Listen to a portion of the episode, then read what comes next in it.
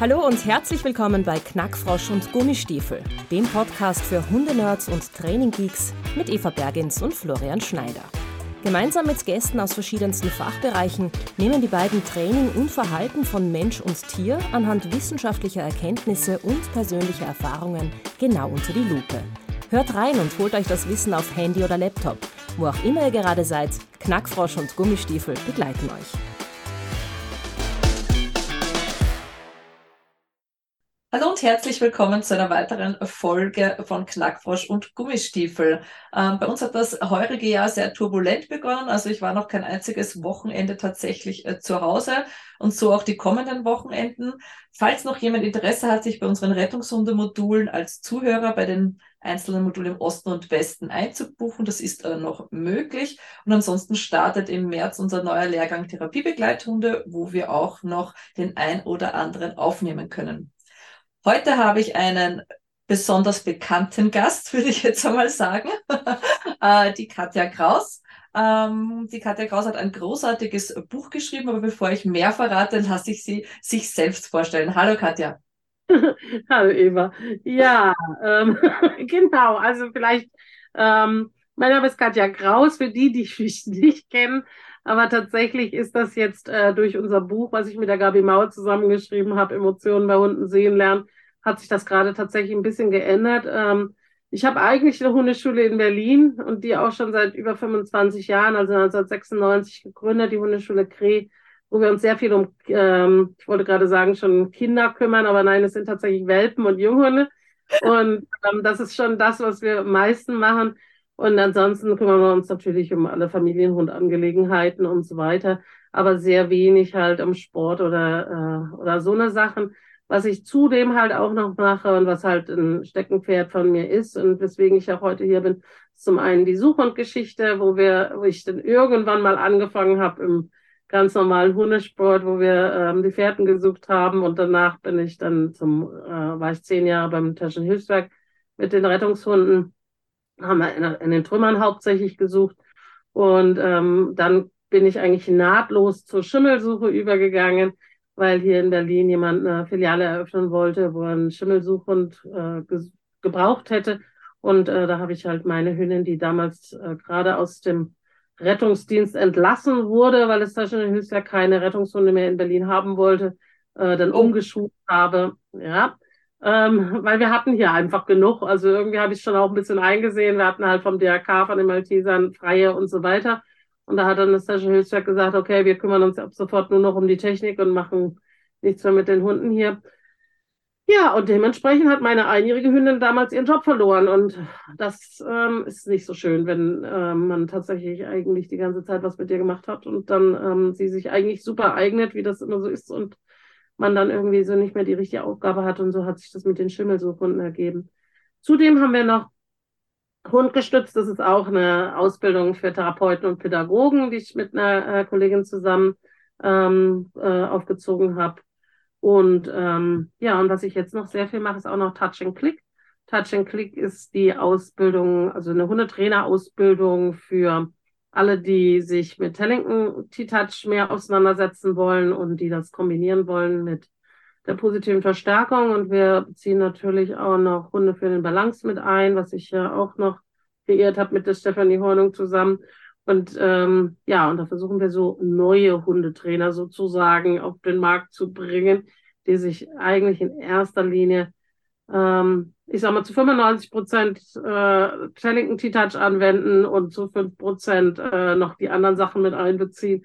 Äh, wobei manchmal kommt man halt auch nicht ganz weg vom Klickern und deswegen haben wir das schon mit drinne. Aber cool. halt äh, eigentlich alles ein bisschen wenig. Und wir haben wirklich den Schwerpunkt gelegt auf Tellington T-Touch, weil ich finde, wenn du einen ruhigen, ausgeglichenen Familienhund haben willst, dann ist das, äh, ist das eigentlich mit Telling und T-Touch am leichtesten, am einfachsten möglich. Cool. Genau. So, und, und wann hattest du daneben Zeit, ein großartiges Buch zu schreiben? ich glaube, das ist wie bei, bei uns allen, die wir so irgendwie viel machen, wo wir sagen, okay, irgendwie eigentlich reichen 24 Stunden gar nicht dafür. Aber ja, man macht es so zwischendurch irgendwie. Es ist einfach so durch ähm, die Tellington T-Touch-Ausbildung auch entstanden, dass ich die Gabi Mauer getroffen hatte Und wir dann halt ähm, gesagt haben, okay, irgendwie gibt's da noch nicht wirklich was Gutes auf dem Markt. Und wir kannten das Buch von der Brenda Elf, was aber äh, Schwarz-Weiß-Fotografien hat und ja auch nur ein paar hat und äh, irgendwie nicht so ganz das war, was wir uns vorgestellt haben. Und dann habe ich gesagt, ja, dann machen wir ein eigenes. Und habe ich, na gut. Und dann haben wir angefangen, also es hat dann wirklich zehn Jahre gedauert, ähm, okay. dass wir versucht haben, Fotos überall und immer zu machen. Und vor allen Dingen auch das Aussortieren hat natürlich auch ellenlang gedauert.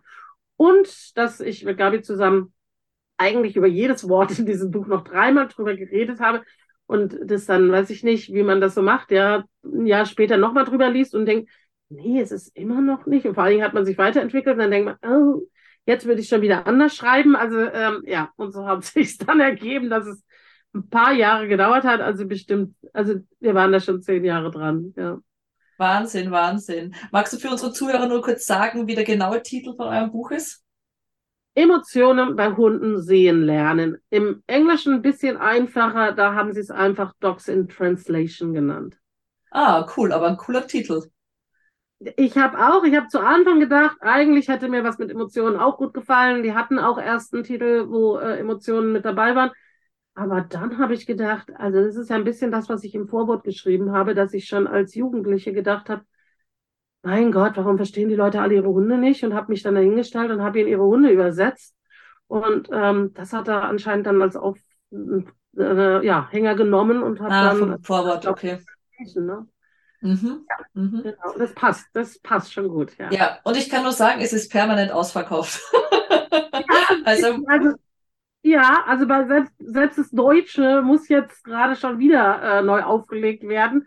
Ja, und es war ja auch tatsächlich so, was ich nicht wusste, dass die Spiegel-Bestsellerliste gefüllt ist mit lauter Billigbüchern. Also eigentlich erreicht die Spiegel-Bestsellerliste kein Buch, was über 30 Euro ist.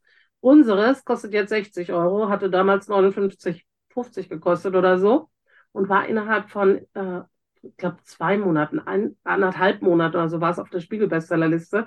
Und alle, die im Buchhandel irgendwie sich auskennen, waren total so, wow, unglaublich, kann ja gar nicht sein.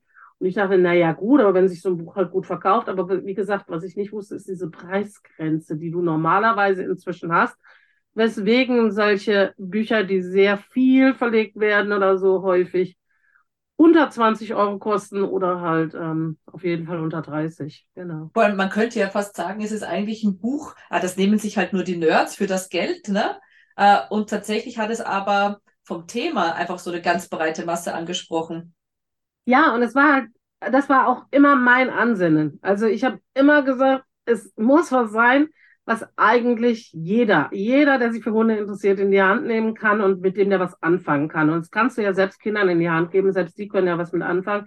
Und ich finde es die beste Geschichte, die ich jetzt immer mehr höre, ist, dass Züchter es teilweise ihren Welpen mitgeben, ähm, so sozusagen als Betriebsanleitung, ja, so nach dem Motto, oh, hier klickst du dazu und dann verstehst du vielleicht auch ein bisschen mehr, was der Hund dir sagt. Und auch äh, Tierschutzvereine machen es jetzt auch schon.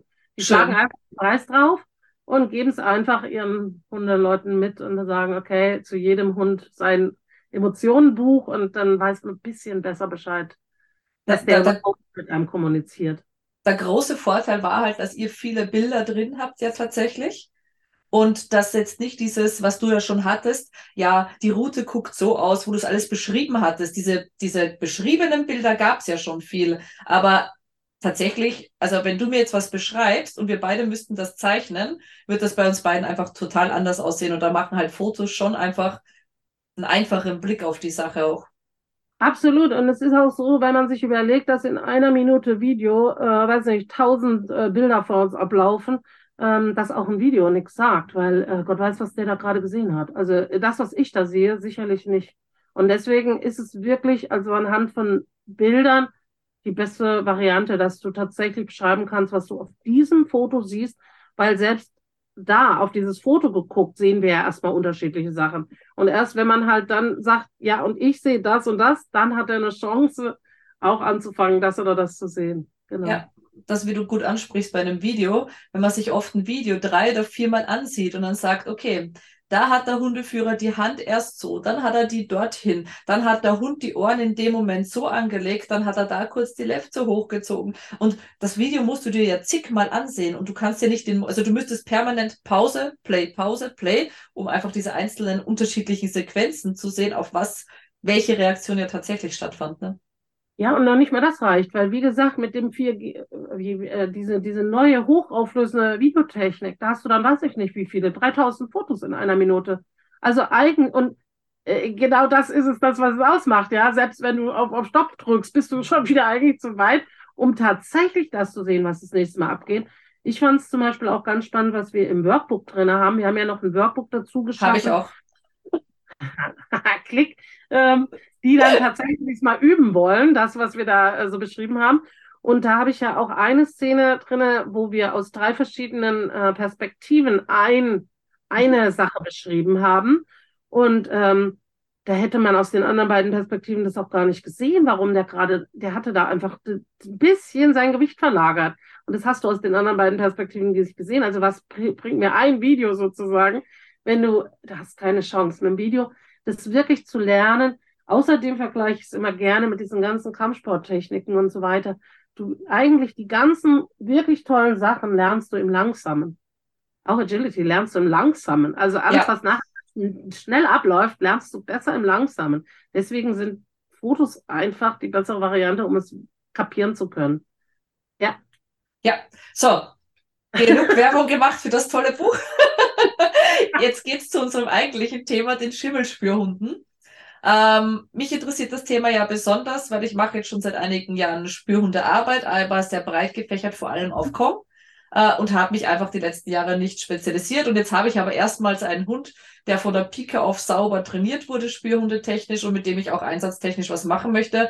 Und da sind mir halt mehrere Dinge in den Sinn gekommen, unter anderem auch immer der Schimmelspürhund.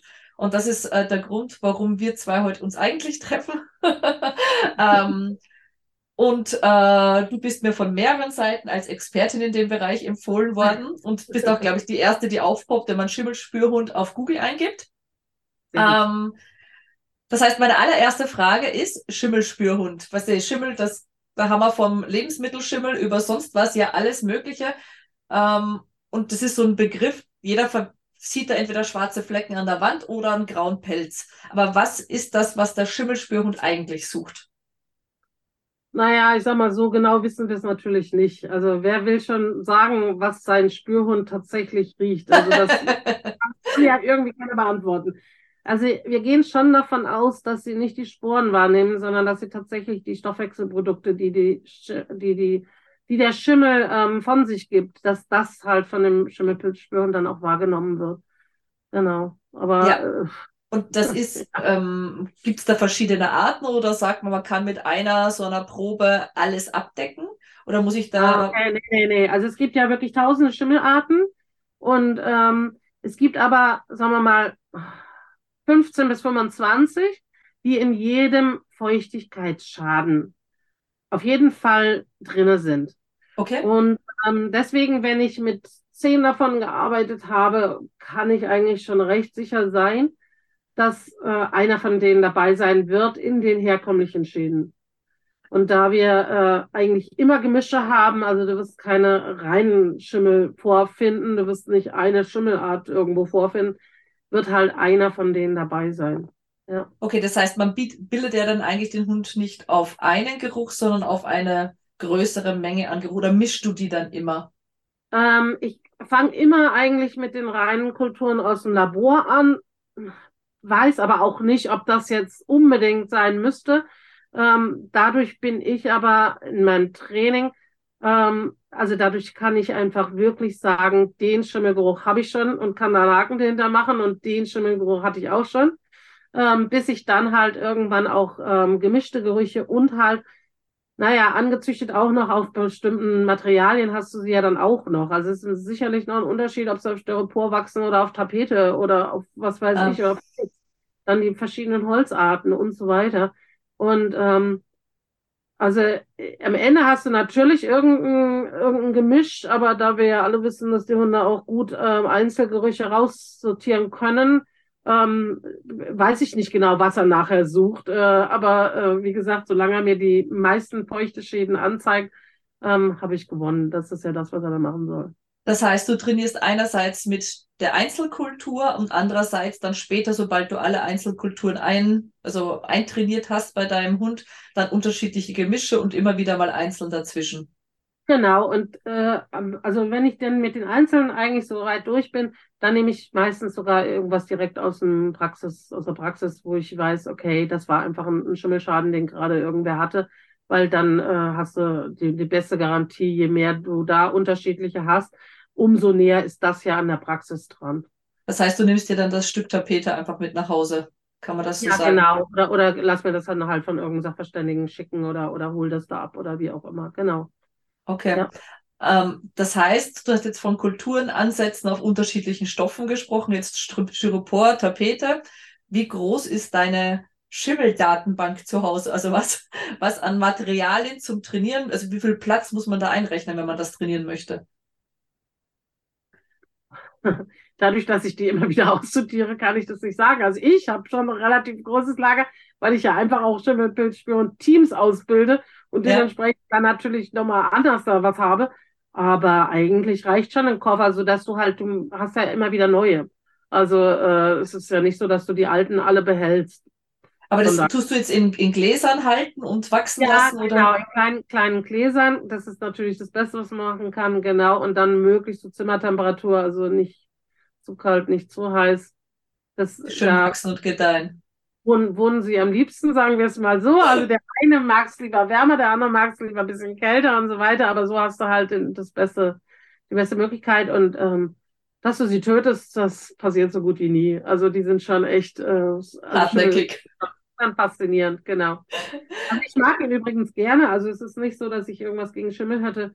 Ich habe eher für mich ähm, durch die Arbeit äh, realisiert, wie gut wir mit unserem Schimmel leben. Und ich bin mir auch sicher, dass wir äh, sehr gut in Symbiose mit Schimmel leben, weil ich meine, in jedem Erdreich hast du Schimmel und äh, wir würden nicht ohne leben können. Von daher ähm, ist es, glaube ich, und ich bin ja noch in der glücklichen Lage, als, als Landkind äh, ein paar Jahre verbracht zu haben. Und ich glaube nicht, dass es da ein Haus gab, wo es nicht irgendwelche Stockflecken hatte. Ja, diese schönen schwarzen Stockflecken, die man einfach in jedem alten Bauernhaus und so weiter findet äh, was auch einfach Schimmel ist, mit dem man aber einfach auch gut lebte. Also wo jetzt keiner eine Hysterie bekam, wenn da irgendwo ein Schimmelfleck ist. Es ist immer die Masse macht das Gift. Also ähm, wenn es zu viel wird oder wenn es tatsächlich Arten sind, die wir aber nicht sehr häufig haben, die dann tatsächlich, wo die meisten Leute dann drauf reagieren. Also es ist tatsächlich, ich glaube, wir leben einfach gut. Wenn man einen Kompost vor der, vor der Tür hat oder so, ja, dann, dann hat man ziemlich viel Schimmel um sich drumherum und dann fliegt auch ziemlich viel auch zu einem rein. Also man glaubt immer so ein bisschen, Schimmel wäre das Furchtbare, aber ich sage immer, wenn du jetzt die Banane oder was weiß ich, die, die Apfelsine da hingelegt hast, ähm, die hat ja ihren Schimmel nicht mitgebracht. Der wohnt da schon, bei dir zu Hause. Und wir leben echt eigentlich gut damit, solange es nicht ja. zu viel wird. Ja, das ist jetzt, ähm, das tut so zwei Fragen, drei Fragen gleich bei mir aufwerfen. Ähm, gesundheitsschädlich. Also der Schimmelspürhund ist ja dazu da, in Gebäuden Schimmelstellen, also feuchte Stellen, beginnende Schimmelstellen aufzuspüren. Sagst du, wir leben ganz gut in Symbiose damit. Warum brauche ich nicht dann? Warum? Also es gibt tatsächlich immer, ja, durch die Hysterie, die wir geschaffen haben, ähm, meinen ja die meisten, dass Schimmel gleich immer tödlich ist. Und es gibt dadurch immer mehr Leute, die auch darauf reagieren. Und gut, dann gibt es auch immer mehr Allergiker, muss man ja auch sagen, gegen alles. Und wenn ich natürlich eine Schimmelpilzallergie äh, habe, dann bin ich tatsächlich, dann, dann ist das Leben nicht mehr ganz so lustig, weil du hast wirklich viel Schimmel rundherum. Ähm, der muss ja nicht unbedingt an den Wänden wachsen, aber, aber er ist halt in den Gebäuden zu finden, also er ist halt schon auch da. Und da, wo der Hund aktiv wird, da hat es dann tatsächlich einen Schaden. Also da gibt es dann tatsächlich irgendwo ein Leck und äh, eigentlich wird der Hund dann aktiv, wenn der Bausachverständige es nicht gefunden hat. Also entweder wurde geschlammt oder es hat sich irgendwas verändert ähm, oder es ist durch ja, Abnutzung oder so irgendwas passiert, äh, wo man jetzt gucken muss, dass die Regenrinne nicht mehr ganz dicht ist und es da halt runterläuft, wo es nicht runterlaufen soll, ähm, dass tatsächlich, was weiß ich, gelöscht wurde, äh, wo du Löschwasser hast. ähm, wo einer ständig die, die tausend Pflanzen gewässert hat ähm, und immer drüber gegossen hat, dann wird es halt vielleicht auch ein bisschen viel. Und da kann es dann natürlich auch dazu kommen, dass man auch ein, ein Thema damit bekommt. Und jetzt ist jetzt, sagen wir, das ist ja dann in großen Mengen oder auf Dauer gesehen gesundheitsschädlich. Jetzt trainiert man den Hund ja nicht nur einmal im Monat auf den Schimmelpilz, sondern wahrscheinlich öfters. Ähm, ist das nicht auf Dauer gesehen auch für den Hund gesundheitsschädlich? Also die Hunde, ähm, es gibt da keine, also zumindest weiß ich nicht von Studien oder so. Ich weiß auch nicht genau, wie man es wirklich machen sollte.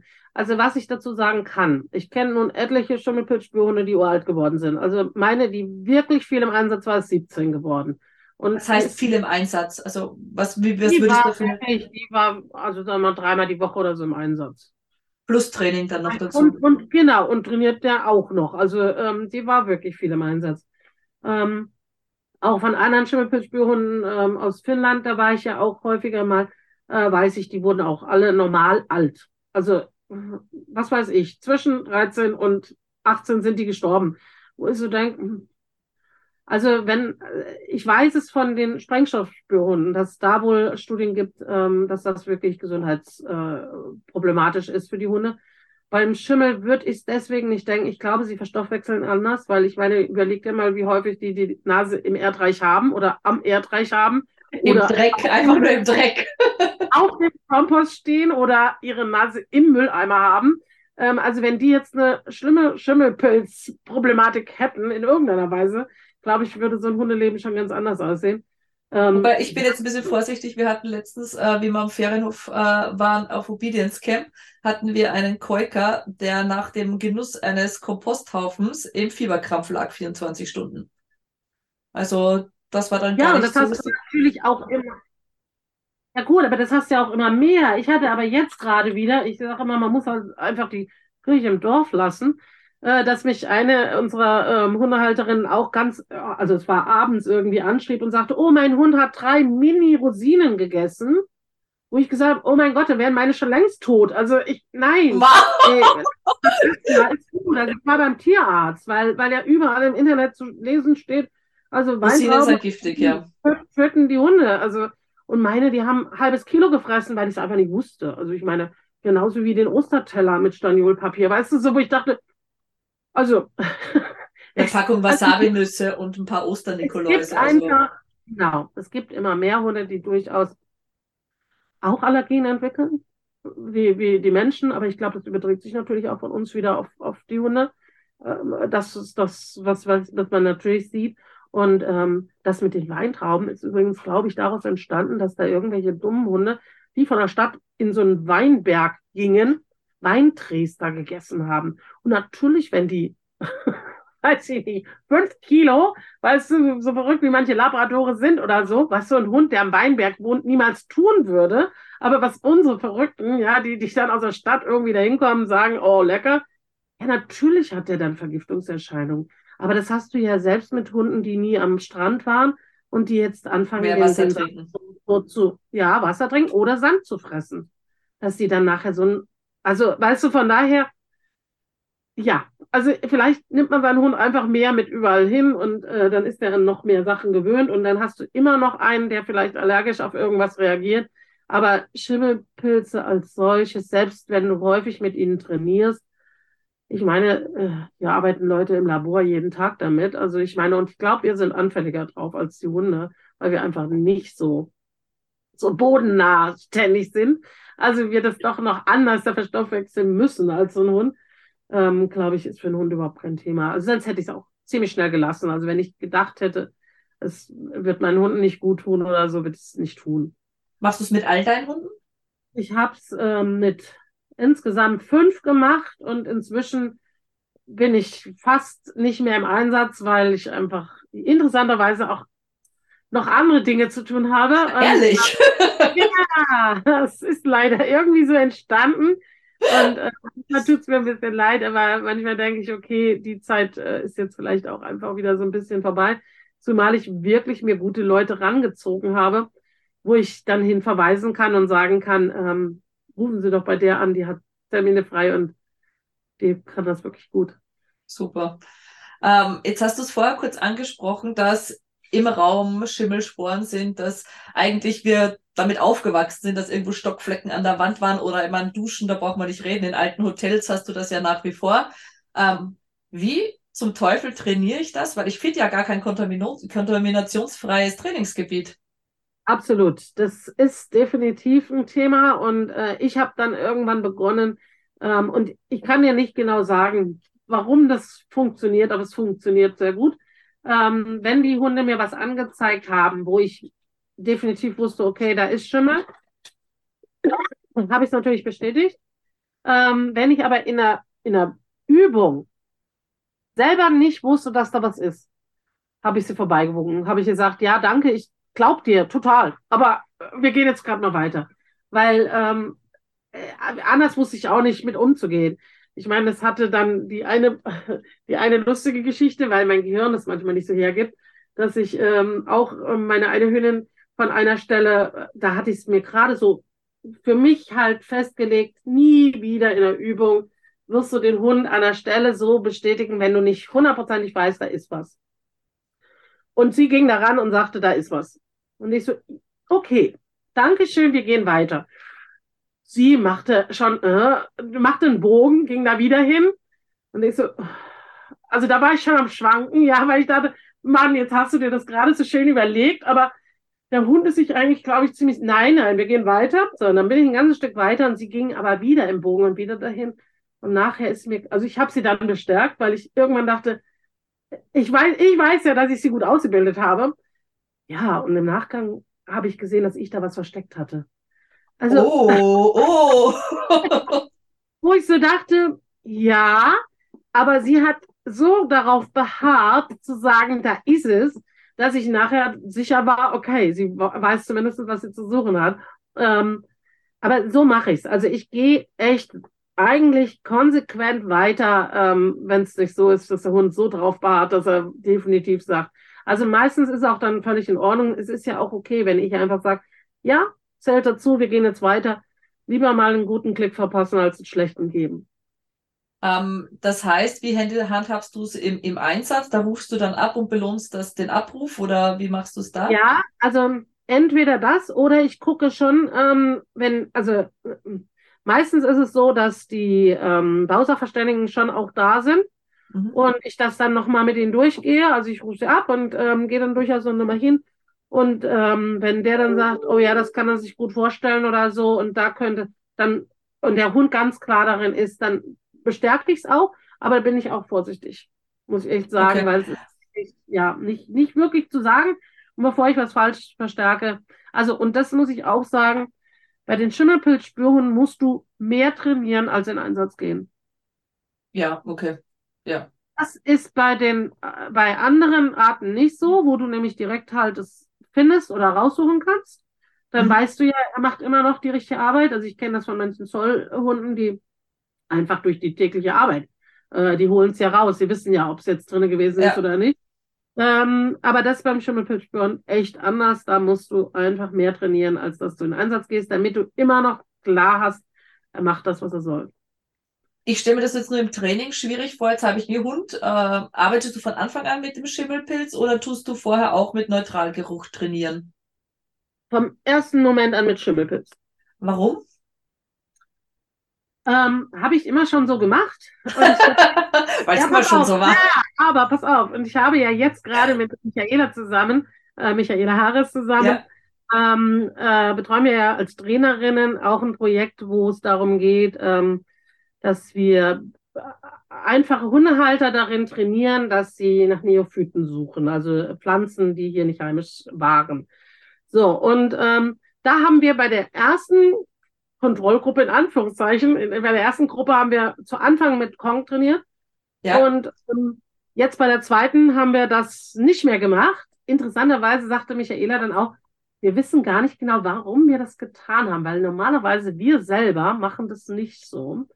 Ähm, und bei der ersten, da zeigte sich ziemlich klar, dass die bis heute noch gut Kong suchen, aber irgendwie den Absprung auf die Pflanzen schlecht geschafft haben, was natürlich der, dieser, dieser ganzen Konstellation mit den normalen Hundehaltern und so weiter sicherlich ein Stück weit geschuldet ist.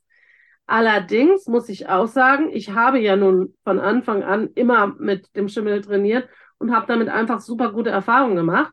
Und ich würde mir die Zeit nicht mehr ans Bein binden, irgendwas anderes vorher äh, zu trainieren. Das halte ich für ineffektiv.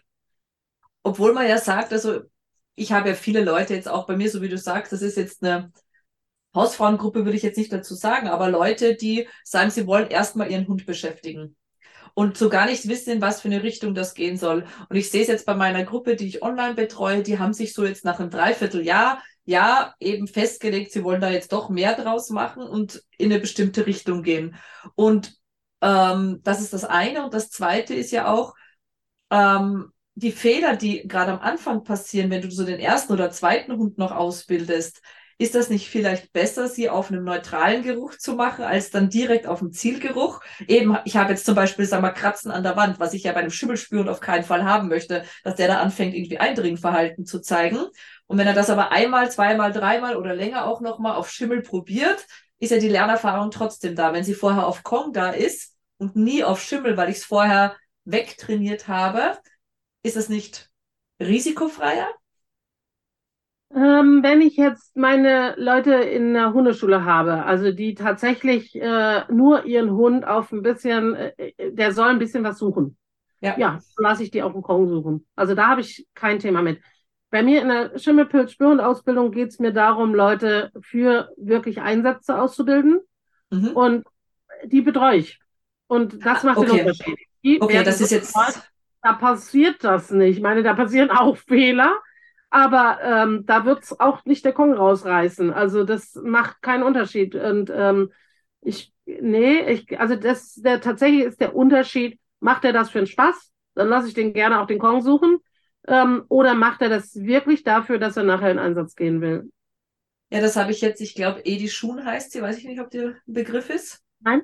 Ist eine also, Holländerin. Ich habe mal, hab mal gehört, aber, aber mehr nicht. Kann nicht. Er hat, hat ein Buch geschrieben, äh, ich glaube, also den Titel irgendwie so How to, uh, to Train Dogs to Use Their Nose oder so. Und mit der stehe ich jetzt auch äh, in Kontakt. Die tut auch heuer in Miami auf der Konferenz vortragen. Und die hat so ganz klassisch äh, beschrieben, welche Arten von Nasenarbeit es gibt und dass man halt sich im Vorfeld klar sein sollte, wenn man mit der Ausbildung beginnt welche Ablenkungen treten auf, welche Szenarien brauche ich, in welchen Gebieten trainiere ich. Und wenn einem das ja von Anfang an klar ist, dann sehe ich es, glaube ich, auch als sinnvoll, gleich mit dem Geruch anzufangen. Aber wie gesagt, wenn man eben sagt, man macht mal Spürhundearbeit und schaut, wohin die Reise geht, was einen interessiert, wenn sich das so entwickelt, dann finde ich es schwierig, wenn man mit einem Zielgeruch anfängt, der vielleicht später gar keiner mehr ist. Ne? Absolut. Und das ist, glaube ich, halt auch wirklich der Unterschied, weil ich habe einfach äh, 20 Jahre in dem Bereich gearbeitet und weiß ziemlich gut, was da die Hürden sind und was da die Fallstricke sind. Und dementsprechend weiß ich halt, okay, nee, das geht jetzt gerade in die falsche Richtung, das äh, sollten wir sofort wieder ändern. Aber ohne das, wie gesagt, wenn ich einfach nur mal erstmal so probiere und anfange und so weiter, klar, wieso, also da ist doch Kong das Beste, was ich haben kann. Ja, okay. Ähm, jetzt Hundetechnisch ist wahrscheinlich so jeder Hund, der bereit ist, seine Nase auch einzusetzen und ein bisschen was für Keks und Spiel zu tun, als Schimmelspürhund geeignet. Oder hast du da jetzt so noch ein Feld, wo du sagst, ähm, nee, das muss ein Schimmelspürhund unbedingt mitbringen? Größe, Gewicht, keine Ahnung, Haarkleid? Tatsächlich äh, äh, sag ich schon, wenn die ähm, tatsächlich mit der Nase ein Thema haben, also jetzt wirklich ein extremer Mops oder ein extremer Bulldog okay, oder so, ja. da sehe ich tatsächlich ein Thema aber einfach aus Tierschutz auch äh, Gedanken. Und ähm, was ich schon auch sehe, wenn sie, also meine kleinste hat vier Kilo, ähm, also das ist kein Thema, aber wenn sie zu groß sind, ich hatte mal jemand mit einem Bernardiner, der angefragt hat, wo ich auch gesagt habe, na, es macht keinen Sinn. Vergiss es einfach, weil der muss manchmal in einen zwei Quadratmeter Bad rein, ja, und wenn der sich da nicht drehen kann, das, der, nein, das hat, also, außerdem wirft er alles um, was da, und Nein, es gibt so bestimmte Dinge. Also er muss schon noch, auch eine Dogge würde ich zum Beispiel ganz vergessen. Also er muss sich schon noch drehen können, auch in kleinen Gegebenheiten. Das heißt, bei einem kleinen Hund, äh, wenn du weiter oben suchst, hältst du den dann? Also hebst du den dann? Oder sagst du, der sucht ab, was in seiner Höhe ist? Und wenn es größer ist, brauche ich einfach einen anderen Hund? Fällt einfach runter. Also der Geruch fällt ja runter. Also okay. es ist nicht so, dass du, ähm, dass der da oben bleibt. Im Normalfall, es kommt natürlich immer auf, auf Luftströmung und so weiter an. Aber ich hatte das einmal in Finnland, da hatte ich sie mit, die, die vier Kilo Hündin. Und die hat mir eine Stelle an einer Wand angezeigt. Und tatsächlich war genau an der gegenüberliegenden Wand war dieser, die Probe versteckt. Mhm. Aber da war halt auch äh, ein ähm, Lüftungsschacht. Und da kam einfach äh, die Luft bis auf die Wand gegenüber. Und äh, es war, also es war ganz klar, dass der Hund richtig angezeigt hat. Aber mhm. genau da musst du dann halt auch gute Bausachverständige äh, haben, weil die können nicht ihr Kreuz da machen, wo der Hund halt den Geruch anzeigt. Mhm. Mhm. Mhm. Genau. Ja, das ist ja auch eine Diskussion, die immer wieder auftaucht. Ähm, muss der Hund, ähm, also gerade wenn ich jetzt mit Kong noch arbeite, muss der Hund äh, warme Verstecke, also wo lag man Kong übergehen? Was ja beim Schimmel richtig schwierig ist, weil wenn da Spuren von Schimmel sind, möchte ich ja trotzdem wahrscheinlich, dass er mir die anzeigt, oder?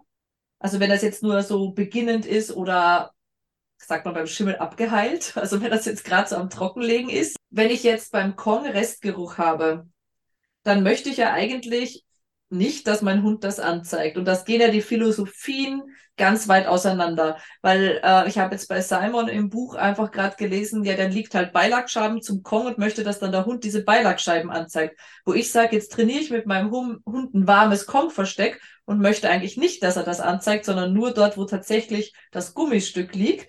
Ähm, wie ist das beim Schimmeln? Wenn das jetzt so gerade eine trockengelegte Stelle ist, möchte ich trotzdem, dass er da noch anzeigt oder wenn noch Spuren da sind, wie, wie fein muss er sich da auf diese Stelle hinarbeiten, dass ich sage, ähm, ich möchte noch eine Anzeige? Also tatsächlich detektieren sie echt alle unterschiedlich. Das machen sie aber auch, wie ihr, ähm, wie ihr Charakter ist. Also meine Golden Hündin damals zum Beispiel, die hat unglaublich genau immer alles noch dreimal abgeschlüffelt, ob, ob sie es nicht doch noch irgendwo was finden lässt. Und äh, meine Schafspudelhündin ist da schon längst dran vorbei gewesen. Die hat halt gesagt, oh, also wenn, dann, also so groß kann es hier nicht gewesen sein. Die hätte ich dann einfach nochmal hinschicken müssen. Also sie machen das von sich aus relativ unterschiedlich. Das muss ich einfach dann als Hundehalter auch wissen, wo muss ich den einen vielleicht normal hinschicken, wo muss ich den anderen auch abziehen. Bei meiner Goldenhündin war es eher so, dass ich gesagt habe, so, und jetzt gehen wir mal weiter. Das haben wir jetzt wirklich schon gehabt. Und ich habe es immer so gehalten, dass ich nichts ähm, äh, sie habe anzeigen lassen, wo was gelegen hat, weil äh, dann hast du, glaube ich, ähm, also du möchtest eigentlich die frischen Schäden haben und nicht, wo mal irgendwann irgendwas gewesen ist. Und das ist, glaube ich, der Praxis am ehesten geschuldet. Mhm. Okay, okay. Äh, jetzt haben wir viel über, was muss der Hund machen, wie trainiere ich den Hund gesprochen. Ähm, was muss ich jetzt als Mensch mitbringen oder wen brauche ich als Partner, um als Schimmelspürhundführer mit meinem Schimmelspürhund aktiv werden zu können?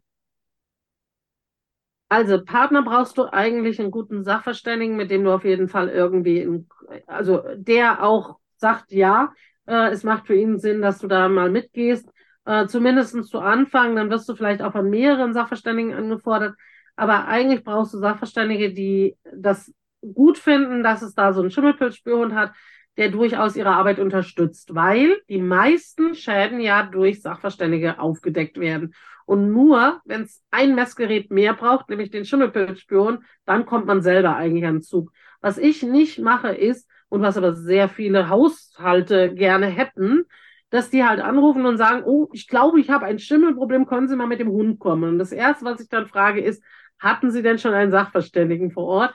Und wenn die dann sagen, nee, wir wollten jetzt erstmal generell gucken, sage ich, das macht ja gar keinen Sinn. Weil da kann ja irgendwas sein, was der Hund mir auch anzeigt, was aber eigentlich gar kein echter Schaden ist. Wo es nicht, also wo es ja gar nicht so weit kommt, dass man da jetzt irgendwas machen müsste. Deswegen braucht es erstmal einen guten Sachverständigen und mit dem dann zusammenzuarbeiten macht halt Sinn, so dass man halt zum einen auch an die Proben rankommt und zum Zweiten natürlich auch gerade zu Anfang mehr und mehr in das Metier reinkommt, was für Schäden gibt es und worauf habe ich zu achten ein bisschen und, äh, und so weiter. Das ist das eine. Was muss ich selber mitbringen? Und da muss ich dir sagen, hatte ich es auch schon, dass ich wirklich Hundehalter abgelehnt habe. Oder besser gesagt, ihnen sehr zu bedenken gegeben habe, ob das was ist, was sie machen möchten, weil, also im schlimmsten Falle stehst du vor einer Gang von fünf oder zehn, also einmal hatte ich das, da waren es, glaube ich, zehn Rechtsanwälte. Da ging es um Millionen Da war es einfach so eine, so eine Wohnung irgendwo in Hamburg, wo, äh, ja, was weiß ich, wie viele Millionen das Ding gekostet hat. Und da ging es halt darum, wie viel muss da jetzt saniert werden oder nicht. Und wenn dann die ganzen Rechtsanwälte da stehen, musst du schon deinem Hund vertrauen. Dann musst du selber wissen, okay, du hast es drauf und dein Hund hat es drauf und dann musst du dem entgegenstehen sozusagen. Und wenn du das nicht möchtest, solltest du lieber Kong suchen oder Pilze. aber, okay. Aber, ja, was kann dir passieren? Weil äh, du hast natürlich, es geht halt manchmal wirklich um viel Geld. Und da hast du durchaus halt Hausbesitzer, Wohnungsbesitzer oder auch welche, die es verkauft haben und so weiter, die dem nicht so wohlgesonnen sind, was du da gerade machst. Ja. Okay, das heißt, gut versichert macht auch Sinn, oder wie? nee, weil am Ende zeigt der Hund nur den Geruch an und ähm, also da bist du eigentlich raus. Das, das muss ja nachher dann noch einer wirklich nachprüfen. Und trotzdem kannst du dir vorstellen, wenn der Hund irgendwo irgendwas anzeigt, dass dann natürlich ähm, es häufig erstmal heißt, da ist Schimmel und jetzt in einen anderen Prozess sozusagen dann reingeht, ja. Also von also daher. weil es dann mehr Geld kostet, ne? Weil man natürlich dann Sachverständige etc., Gutachten und so genau. weiter braucht. Mhm. Ja. Mhm. Okay, ah, das, so, sowas mag ich. genau. Aber da muss man schon ein bisschen draufstehen und ich habe dann halt den ein oder anderen Hundehalter, wo ich sage, ich weiß nicht, ob das was für dich ist. Und ich hatte halt auch schon eine, die dann wirklich von sich aus sofort, nein, nee, da, also brauche ich, nee, will ich auch gar nicht. Finde ich auch völlig in Ordnung, das vorher zu sagen, weil, wie gesagt, das hatte ich, hatte das schon relativ häufig, weil es wirklich häufig ja durchaus um Werte geht. Ja. Jetzt, jetzt, jetzt hast du ja gerade so gleich mal ein bisschen Anekdoten eines Schimmelspürhundeführers von dir gegeben. Hast du noch so ein bisschen was? Also was du jetzt Leuten, die sagen, das würde mich jetzt grundsätzlich interessieren, was du denen mit auf den Weg geben musst, worauf sie vielleicht achten sollen oder was dir halt schon passiert ist, was einem unterkommen kann? Naja, ich sag mal so, du gibst natürlich vorher eine ziemlich klare Maßnahme raus, was die zu machen haben. Also zum Beispiel, dass sie bitte nochmal durchzusaugen haben, dass sie, ähm, wenn da freilaufende Katzen sind, die vielleicht doch irgendwie wenigstens in einen anderen Raum bringen sollen oder ähm, was weiß ich, ja. Ich kann dir versichern, es wird nicht alles gemacht, was da drauf steht. Also im besten Falle hat es mal einer gelesen, aber dass sie wirklich das tun, und es sind ja nur zehn Sachen oder so, die sie bitte beachten sollen. Aber es ist dann wirklich so, dass du ähm, schon häufiger mal überrascht wirst, wo ich dann schon gesagt habe, na gut, ich glaube, mein Hund muss hier erstmal Staubsaugen, als er in das Kinderzimmer reinkam und überall die Flips rumlagen. Ja, also weil ich dachte, okay, weil sonst werden wir uns jetzt nicht darauf konzentrieren, weil das hatte ich ihm nicht abtrainiert. Finde ich auch nicht notwendig, weil eigentlich ist da gestaubsaugt, wo wir reingehen. Aber da war es da halt nicht der Fall. Und ähm, meine eine, äh, die ich auch ausgebildet habe, hat jetzt auch gerade wieder erzählt, hat sie der Frau dreimal am Telefon gesagt, ja, und ihren Hund wäre schon gut, wenn sie den dann halt wirklich zum Dogsitter oder wie auch immer geben. Nicht, dass der jetzt auch noch in der Wohnung rumläuft. Und sie sagt, die macht die Wohnungstür auf und direkt so, ach ja, dann können die beiden sich erstmal begrüßen, wo du dann denkst, ja, hm, schön. Jetzt, also in dem Fall war es ein total netter, süßer Hund, aber also äh, ja, von, von, was weiß ich, freilaufenden Kaninchen irgendwo im, äh, weißt du, so, bis auf, naja, wenn du nur von Katzen redest, dann wussten die ja nicht, dass du auch freilaufende Kaninchen meinst. Weißt du, so, also so eine Sachen passieren halt. Da sollte man ein bisschen Bitte verwahren Sie Ihre Haustiere dementsprechend.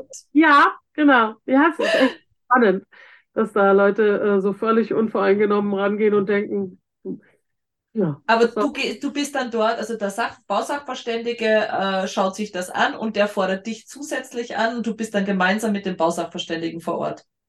Ja, oder, oder halt, äh, dass wenn der nicht kann oder so, äh, gehe ich auch alleine hin. Aber äh, dann war der halt vorher im Normalfall schon da. Okay. Und das sind dann oft Schäden, die einfach von außen vom Bausachverständigen nicht erkennbar sind, wo man auch keine feuchten Flecken, keine Dinge sieht. Und äh, auf welche Bauteile beschränkt sich ja da deine Suche? Das ist ja hauptsächlich wahrscheinlich eine Wandsuche, Wandsockelleisten. Naja, Boden, Bodendecke, eigentlich alles. Also du kannst den Schimmel ja überall haben. Und ähm, das ist ja dann da, wo ich sage, okay, der Hund muss schon relativ gut anzeigen, wo er den Geruch bekommt, weil er ja sehr häufig wirklich in so einer Ecke anzeigt und ich schon ein Gefühl dafür haben sollte, guckt er jetzt halt wirklich auf den Boden mehr oder guckt er mehr auf die Wand? weil das macht häufig schon einen Unterschied und es zeigte sich halt auch immer wieder in der Praxis, dass es dann halt auch wirklich mehr die Wand war oder so. Es kommt natürlich da raus an, an der Seite. Ähm, das heißt nicht, dass es unbedingt genau da ist, aber ob es mehr die Wand oder mehr der Boden ist, das zeigt sich schon. Aber manchmal zeigen sie zum Beispiel auch selten, aber mal die, den Boden an, wenn es von der Decke runterrieselt. Also wenn du lange äh, den Schimmelschaden in der Decke hast und ähm, es immer da in der Ecke da runterkommt, dann kann das auch sein, dass der Hund sagt, hier unten riecht's. Und eigentlich ist, äh, ist der Schaden oben. Also auch sowas muss man halt ins Kalkül ziehen. Dafür brauchst du dann den Bausachverständigen, der auch sich einfach ein bisschen anguckt, wie ist der Druck, ist, äh, wie ist ähm, der Luftdruck, wie sind hier die Strömungen und so weiter. Also wo, wo wird es vielleicht herkommen? Okay, und von deiner Seite hätte es da nie Sinn gemacht, dass du auch mal eine Ausbildung in Richtung äh, Schimmelsachverständigen selber machst? Da bin ich der absolute, also ich habe ja viele, die eine Ausbildung dahingehend haben. Ja. Und denen sage ich immer im Vorfeld, eigentlich bringt das mit sich, dass du schon eine Ahnung hast, wo es wahrscheinlich sein könnte. Ah. Und wird es als Hundeführer schwierig, dem Hund zu verklickern, es ist woanders. Also eigentlich bringt es eher ein Risiko mit sich, nach meiner Meinung. Also ich kann nicht so unvoreingenommen da reingehen, wie ich das kann. Ich meine, okay, ich war zehn Jahre beim Taschenhilfswerk. Ich kenne mich schon auch ein bisschen damit aus, aber, ähm, aber nicht halt als Bausachverständiger und schon gar nicht als Schimmelexperte, weil das, glaube ich, steht dir eher ein bisschen im Weg weil du den Hund in Anzeigen drücken könntest, weil es nicht mehr ganz ich, double blind ist, ne? Ich, ich erzähle denen immer diese schöne Studie, die, weiß ich, 1960 mit den Ratten gemacht wurde, wo der, wo der äh, Professor sagte, okay, äh, ihr habt jetzt die Gruppe mit den intelligenten Ratten, lasst die mal eine Woche durch das Labyrinth laufen. Ihr habt die Gruppe mit den, äh, mit den dummen Ratten, lasst die mal das Labyrinth laufen. Und nach einer Woche zeigte sich genau exakt das, ja, dass die eine Gruppe wirklich viel schneller durchs Labyrinth kam als die andere. Und dabei waren es einfach irgendwelche Ratten. Es waren nicht schlaue oder, oder dumme.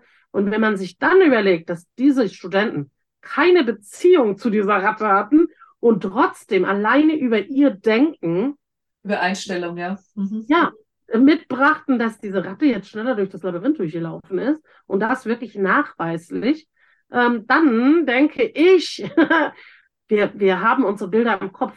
Und wenn du das Bild im Kopf hast, es kann nur die Innenwand sein oder es kann nur die Außenwand sein oder es kann nur dieses oder jenes sein, ja, dann ist vorbei eigentlich. Also dann habe ich wirklich gute Chancen, dass mein Hund mir genau zeigt, was ich, was ich denke. Ja, das heißt, du hast jetzt immer alles, was Indoor ist, von Wand, Boden, Decke. Decke hast du halt eher, dass er Richtung Wand hochguckt wahrscheinlich und die Anzeige macht. Ja, genau. Oder? Ja, genau. Ähm, hast du im Außenbereich auch viel, was du? Nee, nee, nee. Also wirklich Indoor, ja. Indoor, also vom Keller bis zum Dachboden. Ja, genau. Ja. Ja, und manchmal ist so viel, also wenn du jetzt in irgendwelche Keller oder so, wo die Leute dann sagen, naja, aber da hat es auch Schimmelflecken, dann kommst du da rein, da ist die Ballstimme, wo du sagst, ja, was soll der Hund hier anzeigen? Also es ist ja rundherum, vergiss es einfach. Ja, also ich meine, da zeigt der Hund auch nichts mehr. Ich habe das einmal für den Bausachverständigen gemacht, weil ich gesagt habe, ja, können wir uns gerne angucken. Aber der hatte keine Chance. Wenn es rundherum ist, wo soll er dann was anzeigen? Es ist überall. Also, also da, man, man, man, braucht schon nicht punktuell, aber eine Fläche, also einen. Es, also, ja, kann auch ein großer Punkt sein, sozusagen. Ja, ja. Aber es muss halt irgendwas sein, wo der sagt, ja, es muss konzentriert ist. Es ist abgegrenzt. Also es ist nicht bis, also wie gesagt, wenn du so Kellerräume manchmal hast, oder halt auch Dachböden teilweise, äh, da brauchst du nicht mit dem Hund. Das ist ja auch Quatsch. Also alles, was sichtbar ist, gehe ich auch nicht hin. Wenn die Leute wir, sagen, ja, aber dann sehe ich das schon, dann gehe ich da mit dem Hund nicht hin. Wir hatten das Beispiel von Flo letztens mit den Bettwanzen, sagt er, wo er bei dieser, ähm, ich glaube, es ist so eine Wohnungshilfe für Obdachlose. Und der hat den Hund in den Raum reingeschickt, sagt also man erstmal, wenn er den Befall sieht, dann ist so wie du jetzt sagst, dann schickt er den Hund auch nicht mehr. Aber sie hatten einen Fall, da waren die Bettwanzen komplett die ganze Sockelleiste entlang. Und sie hatten schon mal mehrere Kongstücken nebeneinander ausgelegt, aber nicht so eine komplette Sockelleistenlänge. Und er hat gesagt, das war auch das erste Mal für seinen Hund, der ging da rein und wusste nicht, wo er jetzt anzeigen soll, weil einfach die gesamte Sockelleistenlänge voll war. Und der ging dann tatsächlich in die Ecke, wo natürlich von beiden Seiten die Bettwanzen sich getroffen haben und ein bisschen eine konzentriertere Menge gezeigt haben dann, ne? Ja, und ich würde es auch lassen. Also ehrlich, ich, ich mache das dann auch nicht, weil wenn ich, wenn ich sehe, äh, da ist, dann, dann ist es da. Dann sollen sie erstmal den Schimmelschaden beheben und dann gucken wir mal weiter. Aber, aber nicht, wenn äh, den runter. Das ist Quatsch. Ähm, jetzt hast du ja eine spezielle Schimmelspür-Hunde-Ausbildung bei dir in Berlin. Ja, genau. Ähm, wie läuft das genau ab? Also wie, wie, wie viel Zeit muss man da für sich in, in etwa einplanen? Wie alt darf der Hund maximal sein? Also da ich ja wirklich für die Praxis mache, ähm, ist es ganz abhängig von dem, was du mitbringst. Also ich mache einfach, ähm, das sind jeweils drei Tage Module, äh, wo wir immer nur, was weiß ich, vier Stunden oder sowas machen zusammen. Ähm, sagen wir mal, oder drei bis vier Stunden, sagen wir es mal so. Kommt immer ein bisschen drauf an, weil ich nehme ja auch nur bis sechs. Und, ähm, und im, im Durchschnitt brauchen die Leute mindestens vier Module. Und das sage ich ihnen auch immer. Und ähm, äh, dann ist aber auch mal einer dabei, der, der, also ist eher selten, dass er nur drei braucht, aber wenn er natürlich totale Vorerfahrungen hat und super fleißig ist und sowieso eigentlich alles schon weiß, ja, dann braucht er auch zu kommen, ist es mir dann auch egal, ähm, macht das so, ne? Also ja. ich mache das nicht für, also ich gucke auch schon, dass möglichst keiner dabei ist, der es, der es für einen Spaß macht, sondern es sollen schon alles Leute sein, die wirklich es auch machen wollen. Und dadurch ähm, ja, machen die halt meistens vier bis fünf Module und äh, sind dann eigentlich so weit in Einsatz gehen zu können. Cool, cool. Ähm, ich darf hoffentlich auf dich zurückkommen, wenn ich noch ein paar mehr Infos brauche, wie ich das jetzt dann am besten für mich angehe. Also wenn ich mich jetzt für den Schimmel spürend entscheide, weil, wie gesagt, ich habe mich ja jetzt in unterschiedlichen Bereichen erkundig gemacht. Für mich ist einfach eine Outdoor-Suche kein Thema, weil der macht auch Fährtenarbeit Outdoor. Und ähm, deswegen suche ich was für den Indoor-Bereich und ich mag keine Bettwanzen in meinem Kühlschrank. Das ist die zweite Sache. ähm, und deswegen ist einfach diese Schimmelspürhunde-Geschichte bei mir so ein bisschen aufgepoppt. Und es hört sich für mich sehr spannend an, dass das auch tatsächlich Sinn machen würde hier bei uns. Ähm, würdest du dir im Vorfeld einen Bausachverständigen suchen, bevor du wirklich sagst, du entscheidest dich jetzt für Schimmelspür, Hundearbeit, bevor du dann tatsächlich sagst, ja, ich bilde meinen Hund jetzt in die Richtung aus? Ja, tatsächlich würde ich mal zumindest mal mit ein paar Kontakt aufnehmen, vielleicht auch wirklich mal ins persönliche Gespräch gehen, um also ein bisschen ein Gefühl dafür zu bekommen, wie sind die hier drauf.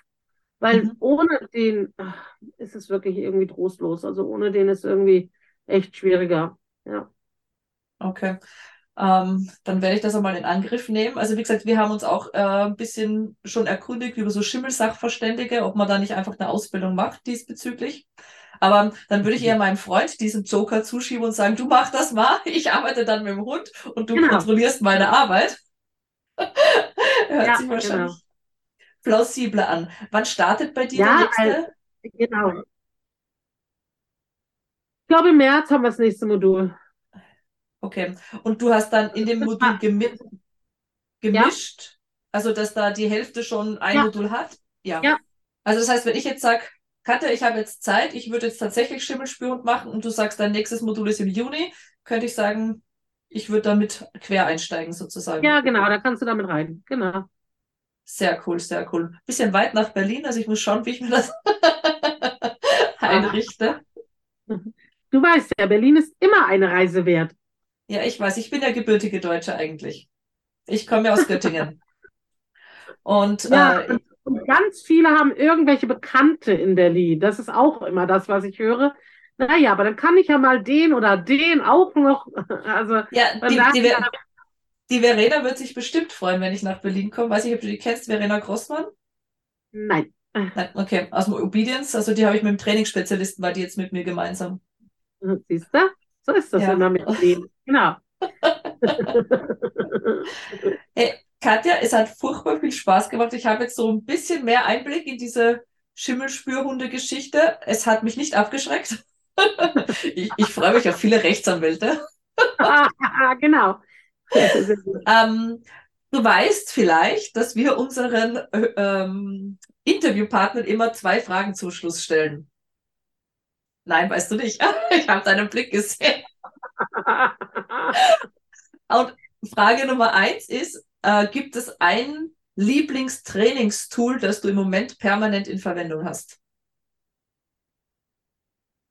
das, was ich am meisten in Verwendung habe, ich weiß nicht, ob man es Trainingstool nennen sollte, ist ein Tellington Körperband. Für Hund oder für Mensch? Oder für beide? Für, für Hund, aber für beide. Ja, für beide, aber hauptsächlich für Hund.